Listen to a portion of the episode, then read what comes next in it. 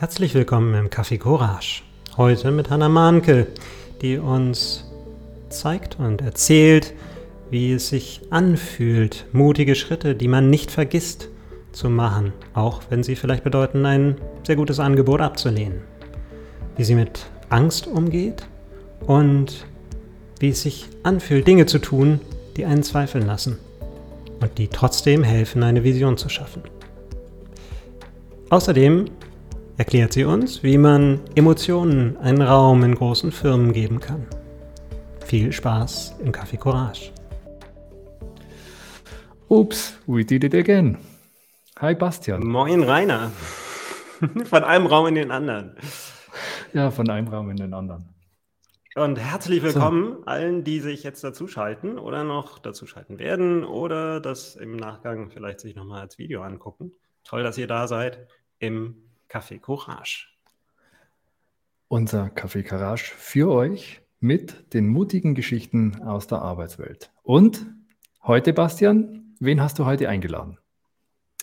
Wir haben heute eingeladen eine ganz liebe Kollegin von mir. Wer äh, weiß, äh, dass ich nicht nur äh, Coach in der großen weiten Welt bin, sondern auch äh, Angestellter eines Großkonzerns der ähm, eine ganz liebe Kollegin hat, die im Moment gerade im Sabbatical ist und tatsächlich auch gar nicht hier im Lande, sondern in Europa unterwegs. Und wer das Bild gesehen hat in der Ankündigung, der wird da einen Camper gesehen haben. Der wird auch gesehen haben, dass es da einen Kaffee zu holen gibt. Das war alles, was die Bildbibliothek zum Thema Camper und Kaffee hergegeben hat. Ähm, und der wird auch gesehen haben, wer diese wundervolle Person ist, die wir heute da haben. Das ist Hanna Mahnke. Und äh, Hanna nimmt sich Zeit, ihre Träume zu leben. Davon wird sie mit, mit Sicherheit erzählen. Sie hat in ihrer Vergangenheit schon viele andere mutige Entscheidungen getroffen, ähm, auch oder vielleicht auch gerade in ihrer Businesswelt. Und äh, sie weiß es, Emotionen als Führungselement zu nutzen und anderen dabei zu helfen, ähm, dazu einen Zugang zu finden. Ich hoffe, ich habe gute Worte gefunden und ich würde sagen, wir holen Hanna einfach mal zu uns. Hi Hanna, grüß dich. Hallo. So schnell ist es. Du, weil Bastian gesagt hat, äh, du bist irgendwo in Europa unterwegs. Ja. Wo in Europa bist du denn gerade?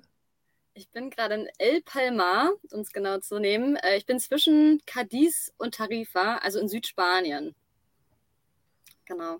Sitze gerade in meinem Camper und draußen scheint die Sonne, es sind 20 Grad und ich freue mich trotzdem hier zu sein und mit euch über mutige Geschichten zu sprechen.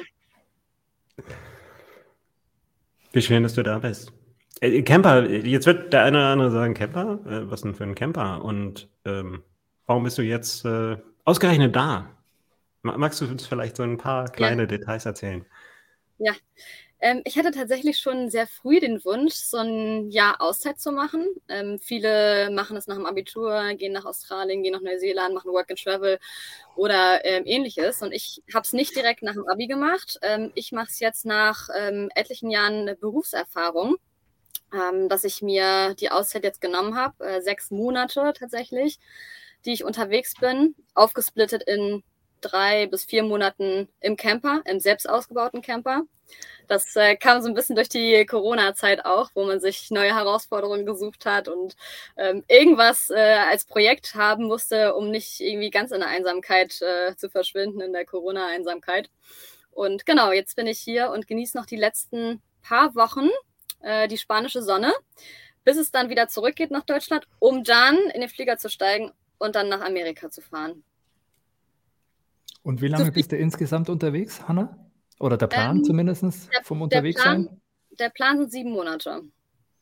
Okay. Genau. Was hat dich zu diesem mutigen Schritt, die Auszeit zu nehmen und vielleicht einen anderen Pfad in der Arbeitswelt zu nehmen? Was hat dich dazu gebracht?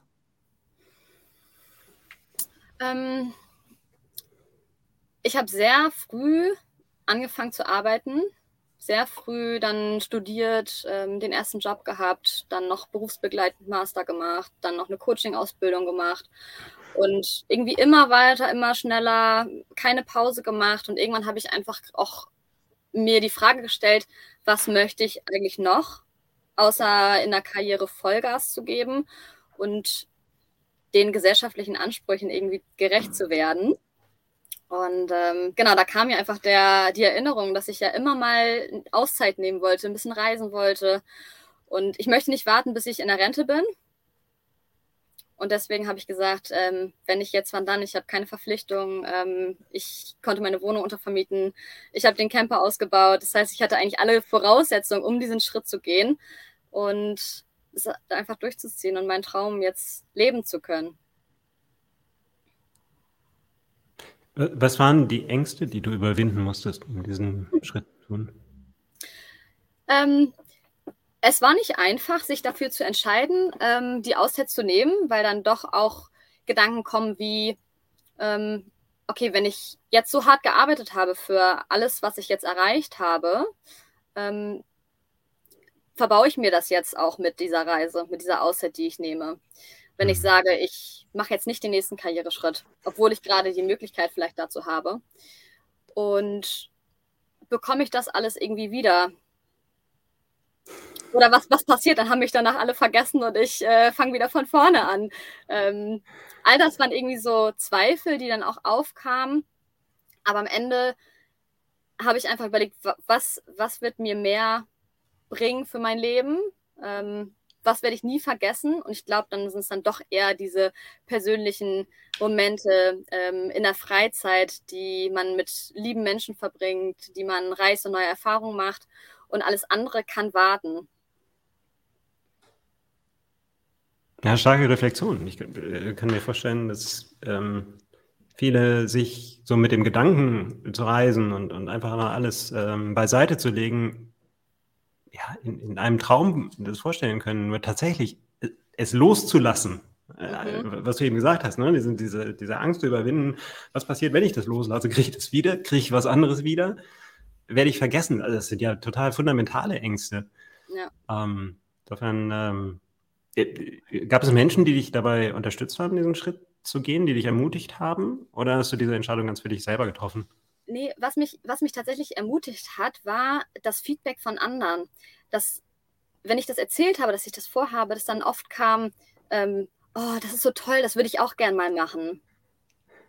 So, und ich möchte nicht derjenige sein oder diejenige sein, die sagt, oh, das möchte ich auch gern mal machen. So, natürlich, das hat man wahrscheinlich bei vielen Sachen mal, aber ich möchte diejenige sein, die es dann auch macht, die nicht nur träumt, mhm. sondern die dann auch diese Träume umsetzt. Und tatsächlich kam, kommt mir jetzt gerade auch noch mal ein anderer Gedanke, den ich hatte. Ähm, und der war, wird mir nicht langweilig? Also wie, wie schaffe ich das von einem durchstrukturierten Tag, der irgendwie auch die Routinen mit sich bringt, in, einen, in ein Leben ohne Routine? In ein Leben, wo ich ausschlafen kann, wo ich meinen Tag so gestalten kann, wie ich es möchte. Es war auch total crazy. Und von diesem routinenhaften Tag in diese freie Welt, das war eine Veränderung, die auch nicht leicht war, muss ich ehrlich gestehen. Und wie schwer ist dir das gefallen, diesen Schritt zu gehen? Oder gibt es jetzt andere Routinen als die Routinen vorher? Es gibt tatsächlich andere Routinen.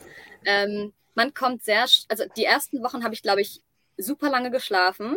Also ich bin, glaube ich, nicht vor neun oder zehn aufgewacht ähm, und brauchte, glaube ich, auch erstmal diese Zeit, um mich an alles zu gewöhnen. Und irgendwann kam man dann so ein Trott und man hat sich neue Herausforderungen gesucht und diese Routinen, die stellen sich, glaube ich, auch in einem freien Leben irgendwann ein. Ich glaube, ein Mensch ist auch, der, der Mensch braucht auch oft Routinen, also ich brauche sie tatsächlich. Und dann ging es eher darum, okay, wann sind die Wellen gut? Wann gehe ich, geh ich raus? Weil wir surfen hier auch tatsächlich sehr, sehr viel. Und wie werde ich auch besser beim Surfen? Hm also was komplett von Grund auf neu zu lernen, ist auch äh, eine große Herausforderung und hat mich sehr viel zum Nachdenken gebracht. Auch zum Thema Aufgeben. Also wann gebe ich auch auf, weil es am Anfang überhaupt nicht geklappt hat. Aber ich verstehe, aufgegeben hast du jetzt nicht, sondern äh, war ein Teil des Lernens, diese Fehler, die du, oder weiß ich nicht, äh, ja. Learning Experience Journey, oder wie nennt man das dann? Ja, ich glaube ich glaub schon. Ähm, bei mir war das Problem, dass ich sehr oft auch Angst hatte in den, in den Wellen ähm, und irgendwie nicht besser geworden bin. Und dann dachte ich so, okay, was ist es jetzt? Ist es die Angst? Ist es irgendwie das, die, die fehlende Disziplin, ähm, was ist es? Und dann sich den Ängsten zu stellen und auch zu lernen, wie die Wellen sich bewegen, wann ich vielleicht rüberkommen kann, wann die Welle mich erwischt. Das sind alles so Prozesse, die ich erstmal durchmachen musste, um, um dann auch besser zu werden. Ne? Ähm, ganz klar. Das klingt für mich als, auch, ja? Das klingt für mich als äh, hättest du über die Zeit mit, also ich stelle mir dich gerade in den Wellen vor, mit dieser Angst und gleichzeitig auch in einem Prozess, der dich zu einem größeren Verständnis von, naja, der Welt und den Faktoren, die die Welt ausmachen, ähm, ähm, ja, dass du das gelernt hast und dass du eine viel, viel größere Aufnahmefähigkeit dafür erworben hast, zu erkennen, was um dich herum passiert, um es dann für dich zu nutzen. Ja. Interpretiere ich das richtig? Ja, da war Geduld ein großer Faktor. Also einfach geduldig zu sein und das auf einen zukommen zu lassen und nicht gleich zu viel zu wollen. Ja. Das ist auch oft äh, sehr schwierig, wenn man dann sehr hohe Erwartungen an sich selber hat und denkt, das muss doch irgendwie klappen, warum klappt es nicht, warum klappt es bei anderen. Sich zu vergleichen ist, glaube ich, auch ein super schwieriger Punkt, ähm, weil man dann andere sieht, die schnell Fortschritte machen und man selber sitzt dann da und denkt, okay, ich habe erstmal mit ganz anderen Themen zu kämpfen. Ähm, ich muss erstmal diese Angst überwinden. Und wie überwinde ich erstmal diese Angst? Du, und was nimmst du jetzt sozusagen aus, aus, aus dieser Erfahrung und mit, mit diesen wirklich spürbaren Elementen, die du jetzt gerade an diesem Lernen des Surfens hast, was nimmst du da jetzt mit in die Businesswelt? Egal, ob das jetzt sozusagen wieder in dem Angestelltenverhältnis ist oder ähm, in deinem Coaching-Bereich. Ähm, sich den Emotionen, die man hat, einmal bewusst werden, dass man sie hat, also dass ich diese Angst habe, ähm, dass ich Zweifel habe, ähm, auch, auch komplett andere äh, Emotionen dazu zu lassen, zu benennen. Ich glaube, das ist ganz wichtig zu erkennen, dass man die Emotion hat, diese zu benennen, um Herr über diese Emotionen auch zu werden und dann zu handeln. Dann mutig zu sein und sich dem anzunehmen. Was wäre jetzt so dein Tipp an die, die zuhören oder die du später dann wieder triffst im Arbeitsleben? Was könnten Sie tun, damit Ihnen es leichter fällt, diese kleinen mutigen Schritte zu gehen oder diese Emotionen und, und diese Gefühle mhm. anzunehmen? Äh, du hast gerade einen wichtigen Punkt genannt und das sind diese kleinen Schritte gehen. Es ist wichtig, die Vision zu haben und das Ziel vor Augen. Ich möchte irgendwann dann vielleicht auch die Welle stehen oder ich möchte irgendwann ein Sabbatical machen oder ich möchte irgendwann eine Führungsposition zu übernehmen. Das sind alles Ziele, die irgendwie zusammenpassen weil dieses Ziel wirst du nicht erreichen, indem du ein großes Ziel hast, sondern indem du diese kleinen Schritte eben hast. Dass du dir kleine Schritte vornimmst und sagst, okay, heute mache ich das, morgen mache ich das und übermorgen mache ich das. Es ist viel einfacher, kleine Schritte zu gehen, als direkt auf das große Ziel zuzurennen. Und war das für dich schon eine, eine, klare Planung, die du angegangen bist und hast gesagt, okay, jetzt weiß ich, äh, ich zerlege sozusagen Surfen in diese Einzelbestandteile, habe da so klassisch mein Wasserfallplan, den ich durchlaufe? Oder wie fühlt sich das an? Was, nee. wie du, oder wie bist du es angegangen? Ich wollte die Welle stehen. Yeah. Ich wollte richtig die Welle stehen, wie man sich das vorstellt. Ne? Und ich habe es einfach nicht geschafft. Und irgendwann saß ich am Strand auf dem Surfbrett und habe nur gehört, dass eine, die um mich herum war, die auch ähm, aus Deutschland kam, gesagt hat, oh, heute habe ich mir vorgenommen, dass ich auf diese eine Kleinigkeit achte, dass ich nicht mein Knie aufs Brett stelle. So, und habe ich gedacht, so, du hast die ganze Stunde damit verbracht, dir dich zu, darin zu üben, nicht dein Knie aufs Brett zu machen. Okay, gut. Vielleicht probiere ich das auch mal aus. Und dann habe ich es tatsächlich genau so gemacht. Ich habe mir ein kleines Ziel genommen für die Session und es hat so gut funktioniert. Hm. Was sagt dir das, Bastian, wenn du jetzt so an, an deine Arbeit des äh, wie nennt man das, Transformationsbegleiters äh, bist oder? Ich habe äh, tatsächlich gar nicht an, an, an, diese Rolle gedacht, sondern ich habe mich ganz viel ertappt gefühlt. Äh, so in der, in der, ich vergleiche mich mit anderen, ich denke darüber nach, wer ich bin. Ne? Mhm. Das sage ich jetzt, das ist eine Stimme in mir, die das sagt, ne? die mich da reinquatscht, die mir sagt, du musst aber mehr sein, du musst das aber können, du musst äh, äh, höher, breiter, äh, tiefer, was auch immer, auf jeden Fall mehr Leistung zeigen. Ähm, und die sich dann auch noch ganz prima, äh, die mich zum einen davon abhält, tatsächlich was zu machen. Und, und das dann wiederum gegen mich benutzt. Das, das waren so Gedanken, die mir so durch den Kopf gingen. Und, um auf das zurückzugehen, was, was du eben gesagt hast mit den kleinen Schritten. Ähm, ich bringe das zusammen. Ich kann mich jeden Morgen hinsetzen und eine lange Liste von Dingen aufschreiben, die ich machen müsste. Äh, und das mache ich ganz häufig. Und dann bin ich meistens denke ich so, oh, verdammt, jetzt ist diese Liste, jetzt, eigentlich könnte ich noch auf der zweiten Seite weitermachen. Dann mache ich meistens auf der zweiten Seite weiter. Und wenn ich an dem Punkt aufhöre, dann wird der Tag nichts. Ich muss mich damit auseinandersetzen. Was ist denn davon überhaupt wichtig? Also so wichtig, dass ich das auf jeden Fall heute machen möchte. Und von den Sachen, die genau in diese Kategorie fallen, was ist denn das, was ich als erstes mache? Was hat den meisten Wert? Manchmal ist es auch das, was macht mir am meisten Angst, ist vielleicht zu viel gesagt, aber was ist etwas, was mich, ähm, wo ich so einen Widerstand spüre, dem ich am liebsten aus dem Weg gehen würde? Und dann trete ich mir, trete ich mir gerne mal in den Hintergrund und mache genau diese Sache direkt als allererstes. Und die dauert meistens gar nicht so lange. Aber die könnte mich den ganzen Tag blockieren, weil ich jedes Mal wieder drüber nachdenke und jedes Mal irgendwas finde, was definitiv nicht auf der A-Liste der, der Sachen für heute ist. Ähm, äh, ich dann irgendwie einfach nur das mache, um mich davon abzulenken. Also das sind so die Assoziationen, die mir kommen. Und ja, die meisten Sachen sind klein. Ähm, und es ist ein total geiles Gefühl, die dann, dann doch trotzdem gemacht zu haben. Ja, und ich glaube, das ist auch das, was für mich auch Mut ausmacht. Diese Widerstände zu spüren, ähm, diese Zweifel zu haben, diese Ängste zu haben und es dann einfach trotzdem zu tun. Mhm. Mhm. Und ich frage mich gerade, Hanna, wie kamst du dazu? Also wie hast du diesen Mut für dich gefunden? Äh, wie hast du das hingekriegt zu tun? Weil ich sehe ganz oft, Menschen merken das irgendwie ob sie es wahrnehmen, weiß ich nicht, aber doch irgendwo. Und dann verlässt sie so dieses Quäntchen Mut, den ersten kleinen Schritt zu tun. Hm. Für mich war es ganz wichtig, dass ich mich selber kennenlerne, dass ich weiß, was meine Grundbedürfnisse sind, was sind meine Werte, nach denen ich leben möchte, was ist auch meine, meine große Vision ähm, und welche Schritte muss ich unternehmen, um zu dieser Vision zu kommen. Und da ist es unerlässlich, auch Dinge zu tun, die einen zweifeln lassen, die einen irgendwie entmutigen, ähm, die einen auch da stehen lassen und an dem ganzen Konzept irgendwie zweifeln lassen. Und dann zu wissen, warum ich das tue, ist, glaube ich, der wesentliche Punkt, um, diese, um diesen Schritt zu wagen, es doch zu tun. Mhm. Und was wäre jetzt so deine große Vision, die dich antreibt oder auf die du hinsteuerst? Magst du teilen? Ja, ähm, was mir in den letzten Jahren besonders aufgefallen ist, ist, dass Frauen in der Businesswelt immer noch nicht da sind, wo sie hingehören, ähm, wo sie hin möchten. Ähm, besonders so in Großkonzernen ist es, glaube ich, auch schwierig in der Industrie, ähm, Frauen in die Führung zu bekommen.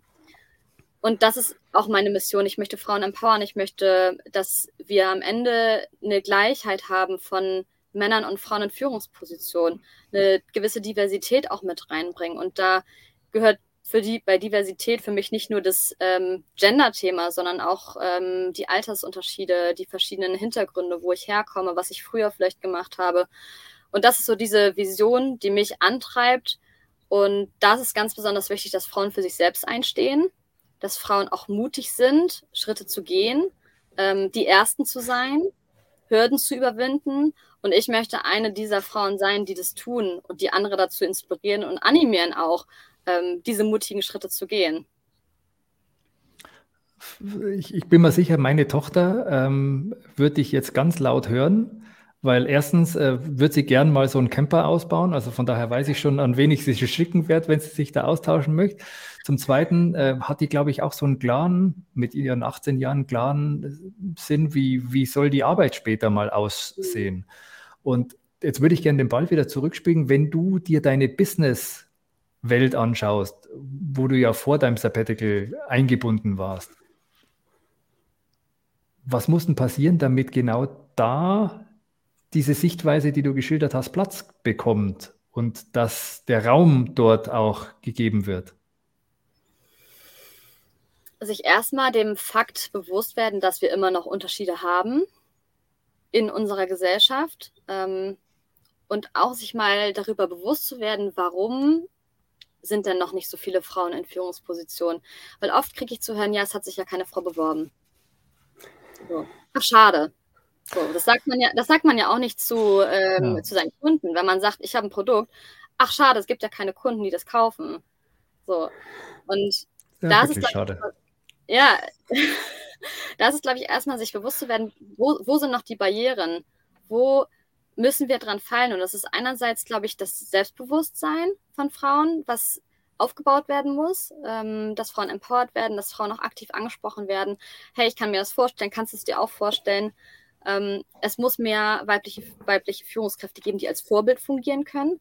Ähm, beispielsweise wie, wie, mit deiner Tochter, die guckt sich wahrscheinlich auch dann ähm, vielleicht Menschen an, die einen Camper ausgebaut haben und sagt, okay, so möchte ich auch sein, das möchte ich auch tun. Und dann ist es auch leicht, das zu tun. Und wenn es diese Führungskräfte, diese weiblichen Führungskräfte auch gibt, ist es, glaube ich, für uns Frauen einfacher, sich an denen dann auch zu orientieren und sagen, okay, wenn die es geschafft hat, dann schaffe ich es auch. Oder wie hat die es geschafft?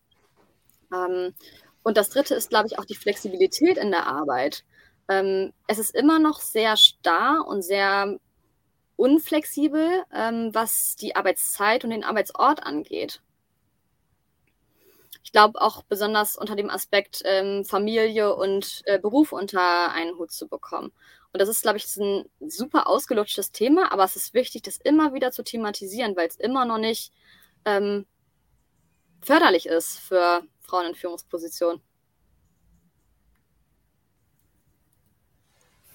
Ja, das äh, habe ich gerade ähm, in, in, der jüngeren Vergangenheit auch häufiger von, ähm, von Klientinnen, äh, eben jetzt gerade nicht gegendert, hm. gehört, ähm, die, in, die in Führung sind und, ähm,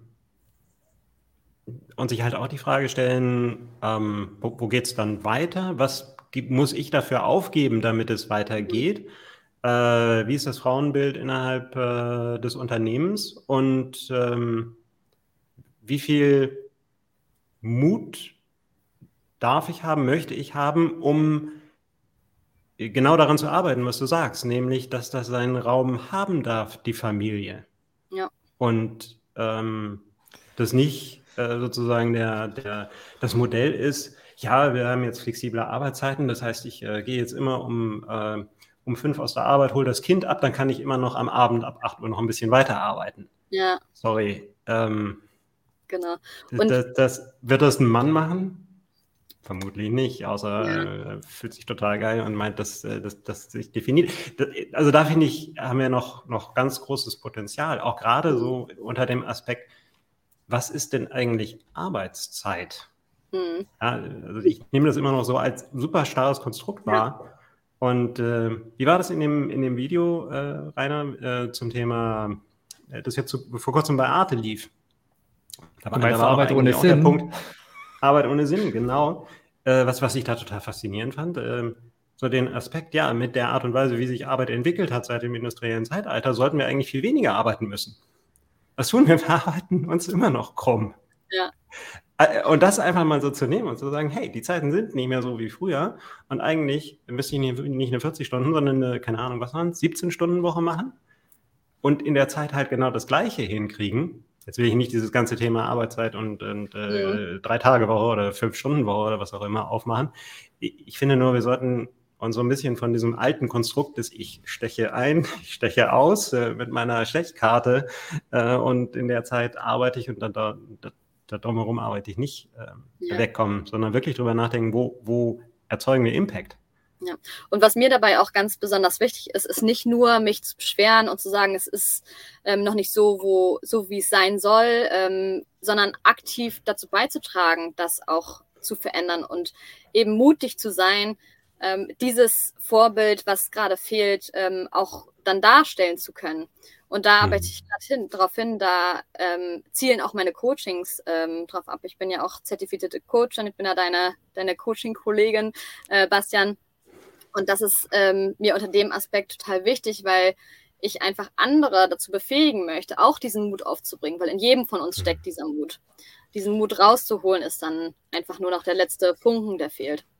Du Hanna, jetzt hätte ich eine Bitte. Du hast hier jetzt hier äh, zumindest zwei äh, Männern, die äh, Kinder, äh, weibliche Kinder haben.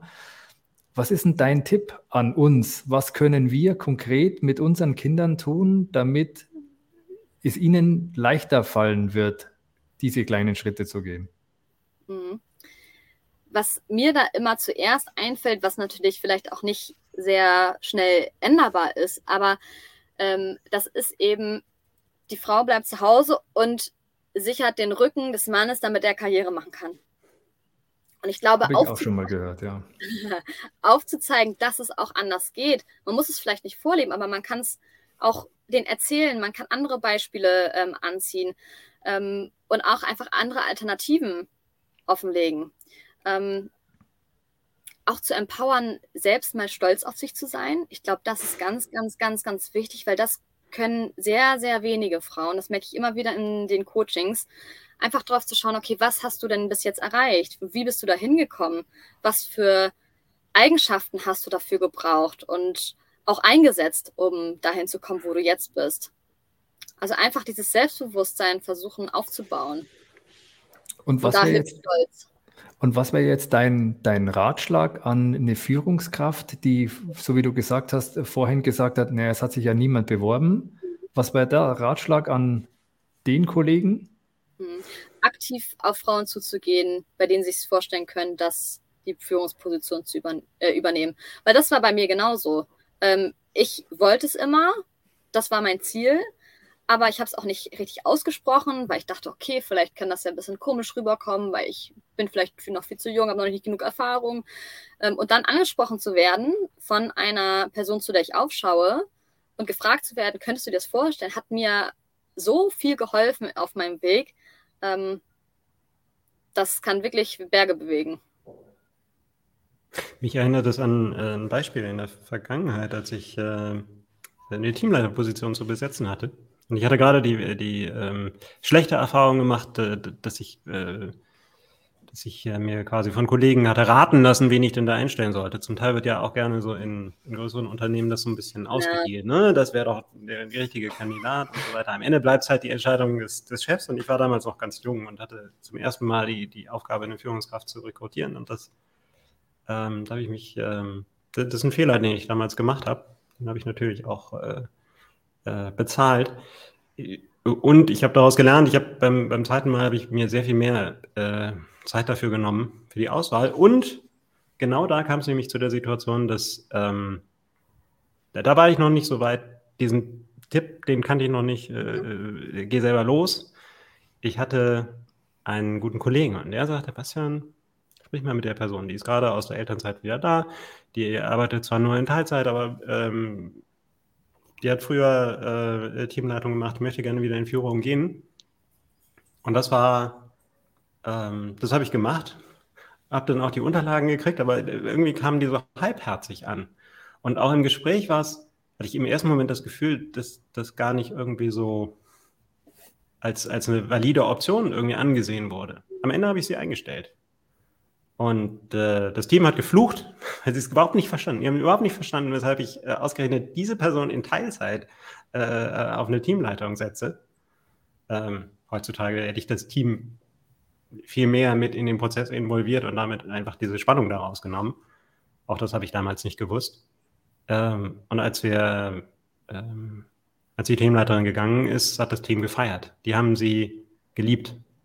Und deswegen ja. haben sie gefeiert. Nicht, weil sie äh, dankbar waren, dass sie wieder gegangen ist, sondern weil sie auch einfach eine wunderbare Teamleitung hatten. Ja. Und das sehr wohl möglich war, auch ähm, in Teilzeit das zu machen. Ja, sehr schöne Geschichte, die sehr bewegend ist. Du, Hanna, jetzt ähm, fällt mir in dem Zusammenhang ein, dass du sagst, du machst ja ein zeitlich befristetes Sabbatical. Du lernst jetzt gerade ganz, ganz viel, nicht nur surfen, sondern auch mit anderen Situationen umzugehen. Ja. Äh, und irgendwann wird der Zeitpunkt kommen, wo du dich in deiner alten Firma wieder mal irgendwie integrieren musst. Und integrieren musst heißt für mich, so habe ich es zumindest in vielen größeren Firmen kennengelernt, kümmert sich keine alte Socke um dich, sondern du darfst dir selber irgendwie drum schauen, um eine Führungsposition oder die Position zu finden, die du gerne hättest.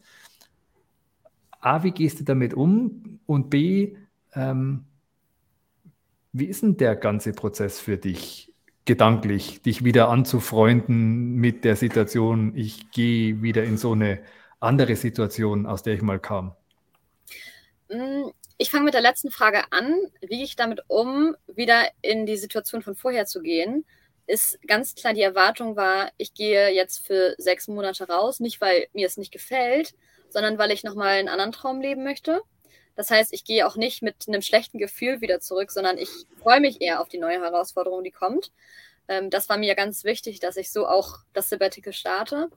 Ähm, wie ich einen Job finde, das war ja vorher auch das Thema. Ne? Ich habe eine Führungsposition angeboten bekommen, ähm, habe sie abgelehnt, weil ich eben diesen Traum hatte, noch einmal zu verreisen und für eine längere Zeit. Und ich vertraue einfach darauf, dass ich, wenn ich damals auch die Chance bekommen habe, jetzt auch wieder die Chance bekomme. Ähm, dass ich mir vorher mein Netzwerk groß genug aufgebaut habe, dass ich mir schon vorher ein guten, gutes Standing erarbeitet habe, dass äh, das auch über die sechs Monate, sechs Monate hinaus zählt. Und ich hatte tatsächlich heute auch schon ein Bewerbungsgespräch und bin gespannt, was äh, daraus wird. Es war nicht einfach, ähm, sich da bei 20 Grad und Sonne ähm, und guten Wellen darauf vorzubereiten und es dann auch zu machen, ähm, sich wieder in diesen Business-Kontext einzufinden. Aber ähm, ja, ich bin gespannt. Es lief ganz gut. Und welche Frage hat, hat dich am meisten überrascht in dem Gespräch?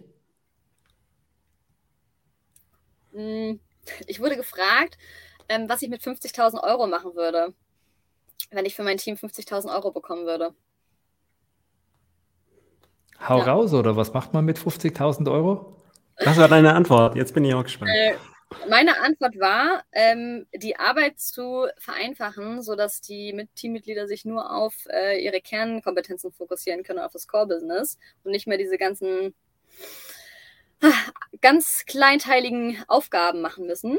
Und auch ein Teil einfach fürs Team als Belohnung, ähm, als Teambuilding, wirklich darauf zu schauen, dass man das Team nochmal belohnt und fördert und ja, nochmal eine Auszeit mit dem Team hat, um sich auf die Zukunft vorzubereiten.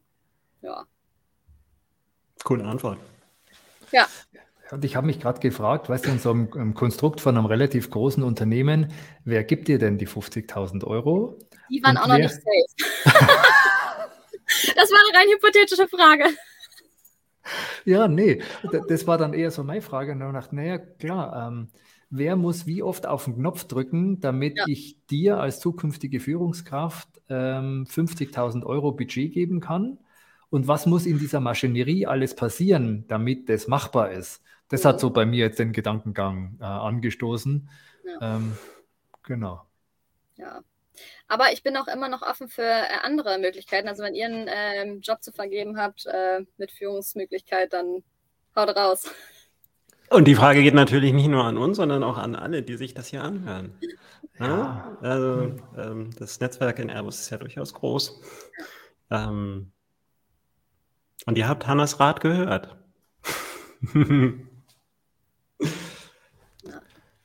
du Hanna, welcher Fehler in deinem Leben, wenn man das tatsächlich als Fehler be äh, betrachten möchte, hat dich denn so richtig weitergebracht? Gibt es da einen? Ja, ich habe mich zu lange unterkriegen lassen. Ich habe zu lange versucht, den gesellschaftlichen Ansprüchen zu gerecht zu werden, zu lange ruhig geblieben und das bereue ich, was ich auch gut finde, dass ich das bereue, weil so kann ich es ändern. Also Speak Up ist für mich in den letzten Jahren zum Kernelement geworden äh, von meiner Arbeit. Das finde ich jetzt spannend. Ähm, äh, ich kann mich damit total verbinden und ich habe genau mhm. das auch häufig genug verkackt. Wie macht man das richtig? Wie kann man sowas denn oh, verkacken? Ja. Du, ganz, oh. ganz einfach. Also, wenn, wenn, ich mich anschaue, dann bin ich manchmal sehr direkt. Also, ich glaube, da kommt mhm. so der, der Schluchtenscheißer in mir hoch ähm, und mhm. da ist man einfach äh, direkt. Und ich glaube, das können viele nicht ab. Oder ähm, vielleicht habe ich den Ton nicht richtig getroffen oder die Seite mhm. nicht richtig gespielt. Von daher ähm, die Frage von Bastian äh, kann ich gut verstehen. Ja. Ich glaube, dafür ist es einfach wichtig aufzuzeigen, was die Aktion, die ich in dem Moment nicht gut oder passend fand, mit mir gemacht hat. Also das Ganze nicht auf die, Fehler, die fehlerhafte Aktion des anderen ähm, zu fokussieren, sondern eher darauf zu fokussieren, was diese Aktion mit mir gemacht hat und das einfach aufzuzeigen oder mit anderen. Ähm, das ist, glaube ich, elementar bei, bei, bei Speak Up. Ähm, ich habe ein einfaches Beispiel. Ich äh, habe sehr, sehr oft ähm, geweint auf der Arbeit in einem meiner vorherigen Jobs, weil ich einfach fertig gemacht worden bin. So, und da auch dann den Mut zu haben und nicht sich unterkriegen zu lassen und nicht an sich zu zweifeln, sondern da auch was zu sagen und auch zu sagen, was das mit, mit einem macht und auch selber festzustellen, was das überhaupt mit einem macht. Ich glaube, das ist ähm, das Wichtigste und da kann man eigentlich nie falsch liegen, wenn man seine eigenen äh, Gefühle äußert und wie, was das für einen Impact auf einen selber hat. Auch eine harte Nummer, oder? Zu erkennen, ich habe geheult auf Arbeit, ähm, weil es mich persönlich so betroffen hat. Ob das jetzt eine Äußerung ist oder eine Entscheidung, die irgendwie kundgetan worden ist, wie auch immer. Ja. Starker, starker Tobak und wahrscheinlich äh, ganz oft naja, Normalität äh, möchte ich jetzt dazu nicht sagen, weil es für mich nicht normal ist, aber ähm, ganz oft wahrscheinlich ähm, irgendwo im, im Business-Kontext da. Mhm. Ja, und das ähm, ist auch eins meiner Anliegen, die emotionale Intelligenz in der Führung auch ähm, zu verbessern, da die Emotionen mit ins Spiel zu bringen, weil Emotionen kann man auch nicht vom Arbeitsalltag trennen. Das funktioniert einfach nicht. Ich, ich, ich finde es sowieso schwierig, mich selbst als zwei Personen zu sehen. Einerseits den privaten Rainer oder den Business Rainer. Ja. Ähm, das kriege ich sowieso, also ich habe es noch nie hingekriegt und äh, auch mit der Work-Life-Balance tue ich mir wahnsinnig schwer, weil diese Balance zu finden, dass das wirklich gerade ist, ist wahnsinnig viel Kraftaufwand für mich. Also manchmal ist halt das eine höher, mal, mal das andere höher. Wichtig ist, glaube ich, nur, dass man weiß, ich muss beide Seiten befriedigen hm, ausleben, glaube ich, ist besser als befriedigen. Ja. Oh. Und vielleicht Raum geben. Ne? Jetzt ja, bin ich aber super geben. gespannt. Ähm, Hanna, du hast gesagt, die emotionale Intelligenz äh, weiterentwickeln, nutzen. Wie macht man das? Wie hilfst du Führungskräften dabei, genau das zu tun? Wir haben eine Community bei. Oh, jetzt bin ich gerade gegen den Tisch gestoßen. Äh, wir haben eine Community bei, bei Airbus, die sich als Ziel gesetzt hat, eben diese emotionale Intelligenz zu stärken. Ähm, Emotional Intelligence at Airbus ähm, oder at Work. Äh, wir haben in letzter Zeit gerade äh, eine riesengroße Konferenz ähm, auf die Beine gestellt, äh, die ein sehr, sehr großer Erfolg war, wo es eben darum ging, dass auch Führungskräfte sich verlässlich zeigen, ähm, auch aufzeigen, dass es ohne Emotionen nicht geht. Also wieder diese Role Models, ähm, die über ihre eigenen Erfahrungen sprechen ähm, ja, einfach Awareness schaffen. Ich glaube, das ist das Aller, Allerwichtigste. Zu zeigen, was Emotionen auslösen können, wie man sich fühlt, ähm, was für Emotionen es überhaupt gibt, weil ich glaube, es gibt ein Sprichwort, das heißt, die Grenze meiner Sprache ist die Grenze meiner Welt. Und ähm, ah, wir haben gerade eine Nachricht bekommen. Hi Jörn. ähm, das ist, glaube ich, ganz wichtig, einmal zu gucken, was gibt es eigentlich, ähm, außer mir geht's gut oder mir geht's schlecht. Ich frage mich gerade, ähm, dieses Emotionen zeigen, gibt es da irgendwo so einen klassischen hierarchischen Level, wo es aufhört, diese Emotionen zu zeigen? Also gibt es da vielleicht auch sowas wie einen gläsernen Deckel, wie es vielleicht auch bei, bei Frauen in Führung oder bei Frauen und Gehalt oder überhaupt also manchmal gibt es ja so diesen Glasdeckel. Kannst du das wahrnehmen in dieser Emotional Intelligence at Work uh, Community oder habt ihr da irgendwie ein Gefühl dafür? Ich oder vielleicht auch Daten? Ich, ich, mag das gar nicht so zu, zu pauschalisieren. Ich glaube, es gibt Menschen, die damit mehr Probleme haben, die das mehr herausfordert und Menschen, die es nicht so sehr herausfordern. Ich glaube, da geht es viel auch um die Ausbildung, ähm, in was für einer, ähm, in was für einem Kreis du aufgewachsen bist, ähm, mit welchen Menschen du zu tun hattest, ähm, wie du geinfluenced wirst, ähm, ob dir selber schon mal sowas passiert ist. Und deswegen, ich, ich mag das gar nicht zu pauschalisieren. Mhm. Jetzt bin ich ja auch, sage ich mal, ich komme aus demselben Arbeitgeber raus und habe mich in so einem Netzwerk wiedergefunden seit fünf Jahren, dem Konzernaustausch. Ähm, und da weiß ich, dass es mittlerweile knapp 100 Dachkonzerne gibt, die dort vertreten sind, also so knapp 300 Mitarbeiter. Und ich frage mich jetzt gerade, ähm, wie kann dieses Beispiel, das ihr bei Airbus, diese Community, die, die ihr da ähm, ins Leben gerufen habt und, und auch in, in, mhm.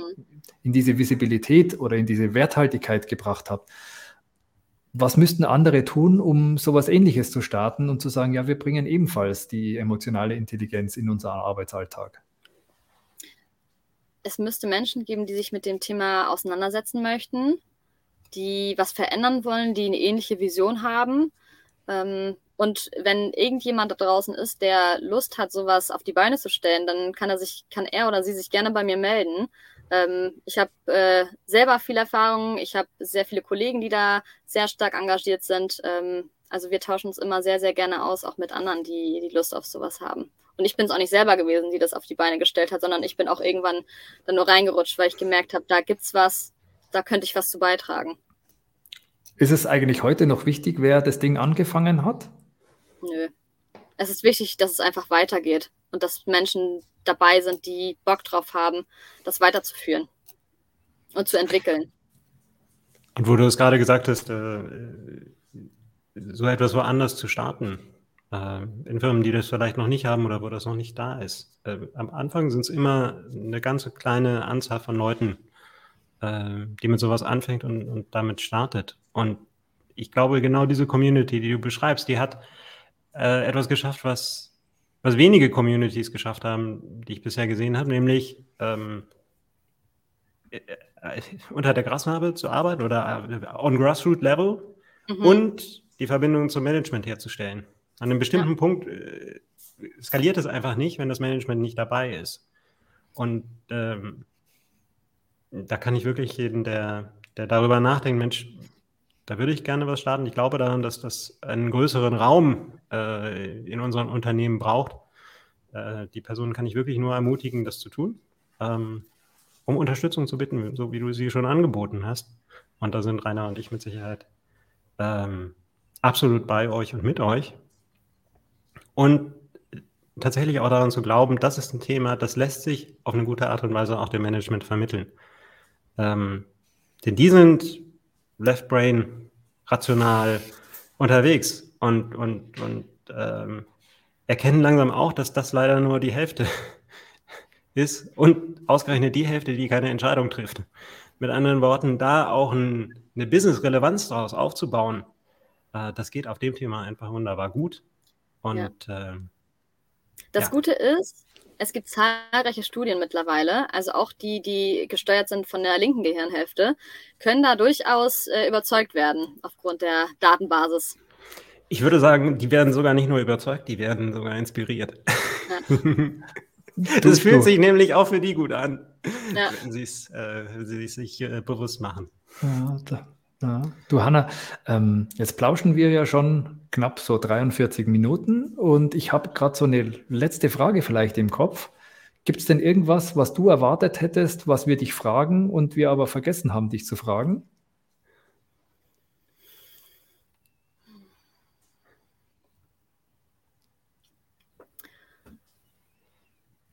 Nee, ähm, ich habe aber was, was ich vielleicht noch erzählen kann. Ja, dann bitte, her damit. Sehr gut. Und zwar habe ich äh, auf dieser Reise nicht nur ähm, mit Surfen zu tun, sondern ich habe mich auch in meiner Nebenberuflichkeit als ähm, zertifizierte Business Coachin ein bisschen ausgelebt und Neues ausprobiert.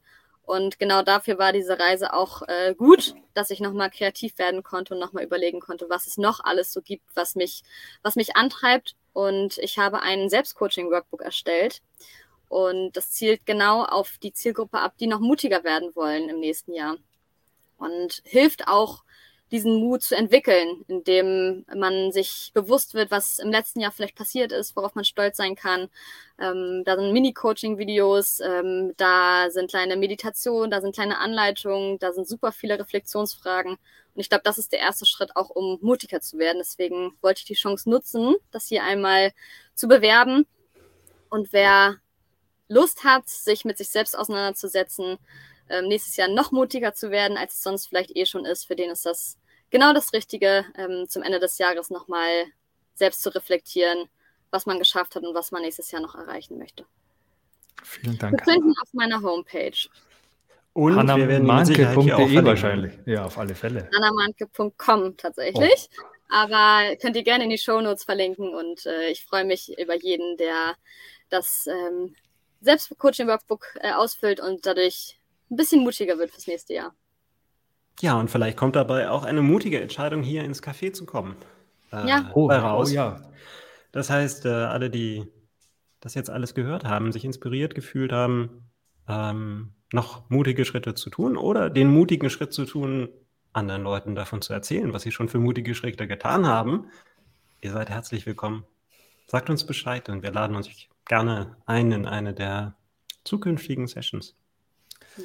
Vielen lieben Dank, Hanna. Ich wünsche dir noch ganz, ganz viel Spaß auf deiner weiteren Reise und vor allem das mit dem Knie hast du jetzt schon hinter dir. Was ist dann das nächste, das ansteht? Bin ich mir sicher, wir hören davon und irgendwann gibt es vielleicht ein Bild, wo du so auf den, dem Brett durch die Wellen reitest.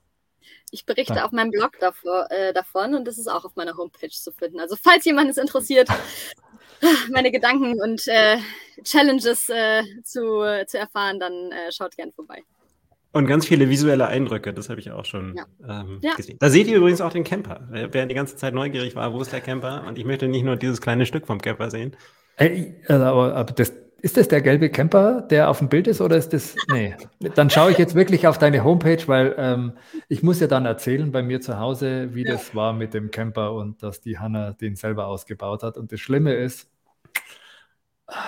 ich darf vielleicht helfen, wenn meine Tochter dann soweit ist. Und da freue ich mich schon drauf. Das, das Gute ist, es gibt genügend YouTube-Videos, wo ihr euch helfen lassen könnt. Mutige Leute, die es schon gemacht haben, wo ihr euch ein bisschen was abgucken könnt. Ja, cool. Also, vielen lieben Dank und tschüss euch. Bis zum nächsten Mal, wenn es wieder Eine heißt. wunderbare Weihnachtszeit. Genießt die Tage.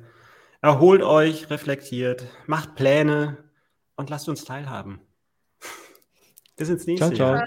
Jahr. Tschüss.